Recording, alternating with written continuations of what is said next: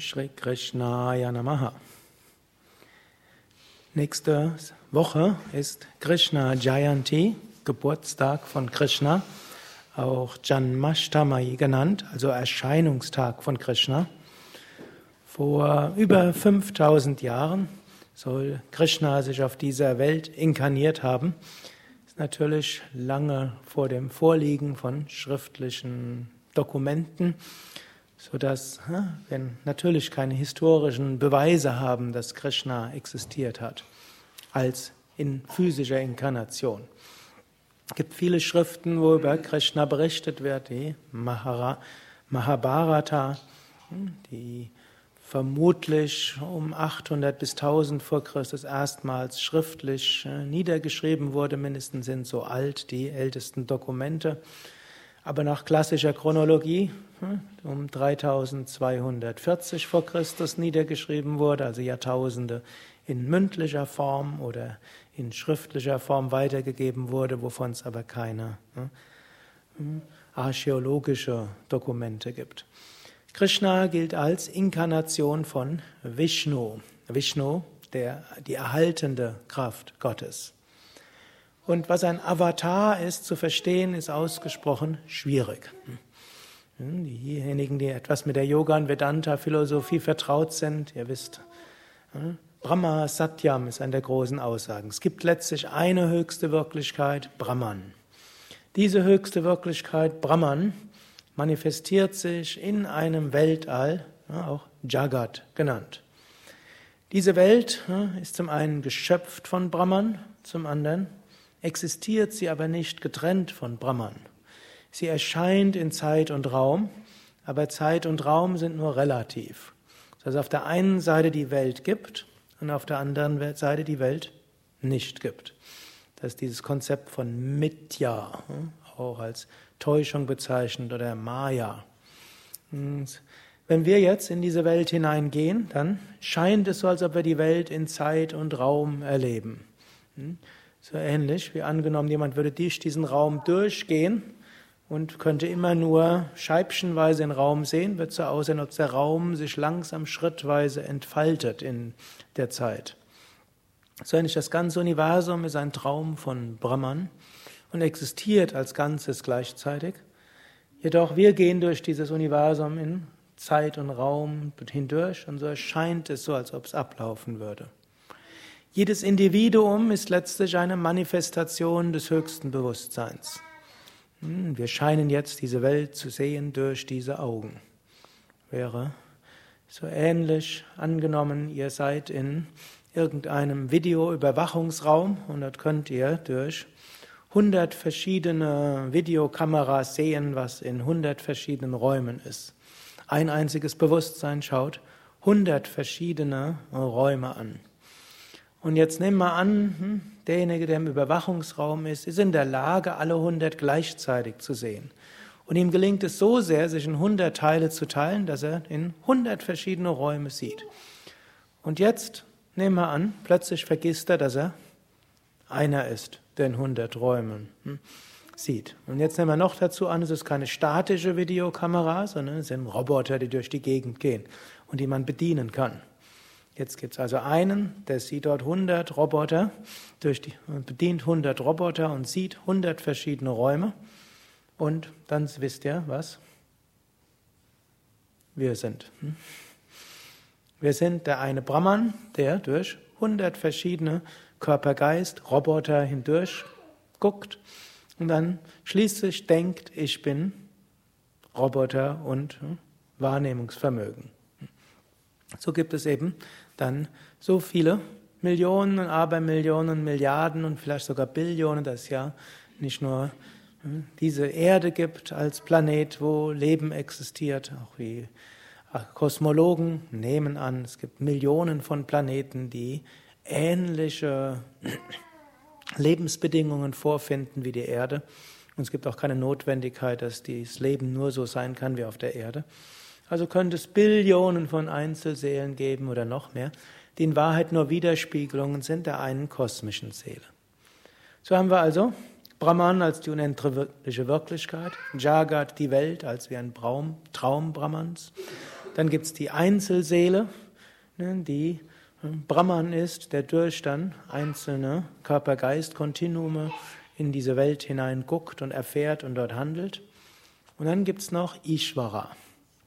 Und Ishvara, Gott, der in dieser Welt sich manifestiert als der Schöpfer, Erhalter, Zerstörer oder Gott Vater, Gott Sohn, Gott Heiliger Geist oder wie auch immer wir diese, diesen persönlichen Gott nennen wollen und letztlich auch in seinen Funktionen beschreiben wollen. Und dieser Gott, der jetzt als, man kann sagen, reflektierter Brahman in Erscheinung tritt als derjenige, der diese Welt gestaltet und die Intelligenz hinter dieser Welt ist, man kann auch sagen, der das Bewusstsein ist hinter dieser Welt, man kann sagen, die ganze Welt ist wie der Körper von Ishvara. Und dieser Ishvara manifestiert sich manchmal in konkreter Gestalt in diesem Universum. Auf der einen Seite ist jede einzelne, einzelne Seele und jeder einzelne Mensch und jedes einzelne Tier auch eine Manifestation von Brahman und damit von Ishvara. Aber Avatar ist insofern etwas anderes. Avatar ist nicht dem Karma unterworfen, nicht dem Leid unterworfen und muss auch nichts Neues lernen. Hm, währenddessen wir kommen in diese Welt, um etwas zu erfahren, etwas zu lernen. Wir sind Karma, Leid, und Wünschen unterworfen. Ishvara dagegen, wenn er in diese Welt als Avatar kommt, dann ist er, ist er nicht dem Karma unterworfen, nicht dem Leid unterworfen und muss auch nichts lernen. Gut, also inkarniert sich Avatar, um den Gang der Weltgeschichte so zu beeinflussen, wie es nötig ist. Ich kann auch sagen, wenn Ishvara in persönlicher Gestalt auf dieses Universum Einfluss nehmen will, wenn das nicht über abstrakte Prinzipien und äh, Naturgesetze geht, dann inkarniert er sich in einem konkreten Wesen als Avatar. Jetzt gibt es laut indischer Mythologie, Philosophie hm, sehr viele Avatare.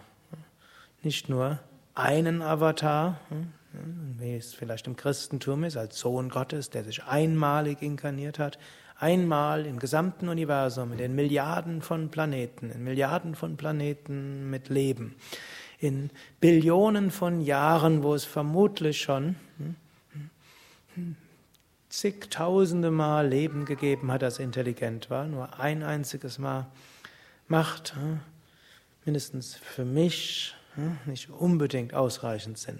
Es macht für mich dort mehr Sinn, dass man sagt, ja, Gott inkarniert sich in jedem Zeitalter und in jedem Planeten immer dann aufs Neue, wenn der Gang der Weltgeschichte dort beeinflusst werden soll. Und so gibt es verschiedene Aspekte Gottes, die sich dort inkarnieren. Hm, gibt es Inkarnationen von Vishnu, Inkarnationen von Shiva, Inkarnationen von Devi, der göttlichen Mutter und natürlich noch andere Aspekte. Dann gibt es die Hauptavatare und die Nebenavatare. Von Vishnu zum Beispiel gibt es zehn Hauptavatare und 22 Nebenavatare. Von Shiva hm, wird es gar nicht so gezählt, ne? gibt es keine, hm, je nach Schrift hm, zählen alle möglichen Leute auch noch als Avatar oder gelten als einfache Meister. Krishna gilt jetzt als der Purna-Avatar der vollständige Avatar, wo sich Vishnu vollständig inkarniert hat auf Erden. Krishna wusste von Anfang an, dass er ein Avatar war. Krishna von Anfang an hatte alle möglichen Wunder bewirkt. Das unterscheidet ihn von anderen Avataren. Rama zum Beispiel wusste gar nicht, dass er ein Avatar war. Mindestens in der Valmiki Ramayana. Er hat sich wie ein perfekter Mensch verhalten, der sich immer bemüht hat, das Richtige zu tun, Dharma zu finden, der aber auch hm, immer wieder überlegt hat. Und Valmiki wusste, er war ein Avatar. Hanuman wusste, er war ein Avatar. Nur Rama selbst wusste es nicht. Er hat sich aber als solcher verhalten. Krishna dagegen wusste von Anfang an, er ist ein Avatar hm, und hat alle möglichen Wundergeschichten bewirkt. Krishna, das Wort selbst, heißt der Geheimnisvolle, das heißt auch der Dunkle. Dunkel hier im Sinne von geheimnisvoll. Was auch heißt, letztlich, hm, ich habe jetzt einiges erzählt, hm, das Konzept von Avatar selbst bleibt immer geheimnisvoll. So ganz 100% logisch stringent, hm, wenn tief nachdenkt, ist es nicht wirklich. ist es nicht wirklich mit dem Intellekt zu verstehen. Und was Krishna wirklich ist, ist auch nicht mit dem Intellekt zu verstehen. Obgleich es große Theologien gibt, die versuchen, das zu beschreiben. Aber letztlich kann man sagen, Krishna ist Liebe und Krishna ist Freude. Krishna ist in uns als Liebe und Freude. Und jedes Mal, wenn man Liebe und Freude empfindet, kann man sagen, sind wir zu einer Inkarnation von Krishna. Und jedes Mal, wenn wir Liebe und Freude erfahren, können wir sagen, wir erfahren Krishna. Und jedes Mal, wenn wir letztlich erfahren, dass, dass die Essenz des gesamten Universums Liebe und Freude ist, dann haben wir eine größere Verwirklichung von Krishna.